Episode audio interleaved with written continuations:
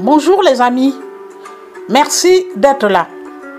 Marche avec PodGodU, faire une subscription en s'abonnant, faire un don ou tout autre appui pour la mise en œuvre et le succès de PodGodU. Obtenez un macaron de cœur pour afficher votre soutien autour de vous. Ensemble, merci. Je peux compter sur vous pour partager avec vos amis.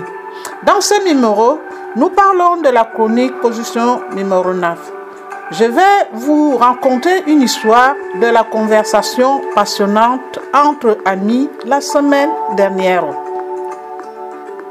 Lors d'une conversation entre amis où nous discutions à bâton rompu, une d'entre elles nous demandait soudain quels étaient, selon nous, les sentiments humains les plus importants ou les plus influents dans la vie. Elle avait visionné un documentaire à ce sujet la semaine précédente et elle avait beaucoup apprécié. Bien entendu, l'amour a fait l'unanimité dès le départ, chacune y allant d'un court commentaire pour en signifier l'évidence jusqu'à ce que l'une d'entre nous nous demande de définir ce sentiment. Lorsque l'on ne s'y attarde pas, la définition de ce sentiment nous semble les plus simples sans qu'on y ait à y réfléchir véritablement. Mais c'est une autre histoire lorsqu'on y réfléchit. Aussi bizarre que cela puisse paraître, c'est son absence qui nous est apparue au cours, au fil de la conversation, que ce soit à partir de l'histoire de l'humanité, de l'actualité récente, de ce que nous pouvons lire dans les médias jour après jour ou encore à partir de notre vie euh, personnel. Nous avions tout le sentiment, c'est le cas de le dire, qu'il y avait beaucoup d'absence d'amour sa présence. En fait, c'est la conclusion qui en est ressortie.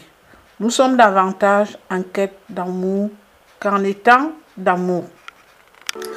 Bien sûr, ce n'est qu'une conversation entre amis et notre constat commun n'a aucune valeur scientifique. Mais cela mène tout de même à réfléchir. Cela dit, le sentiment amoureux, lui, entre deux êtres, n'a pas fait l'objet d'une longue discussion quant à sa définition. Chacune ayant connu sa propre histoire d'amour avec quelqu'un. Et cette définition, comme toute portait un prénom. Par la suite, c'est le sentiment d'amitié qui a pris la deuxième place. Comparable à l'amour entre deux êtres sans un certain sens, mais caractérisé par une absence d'attirance physique et de désir sexuel.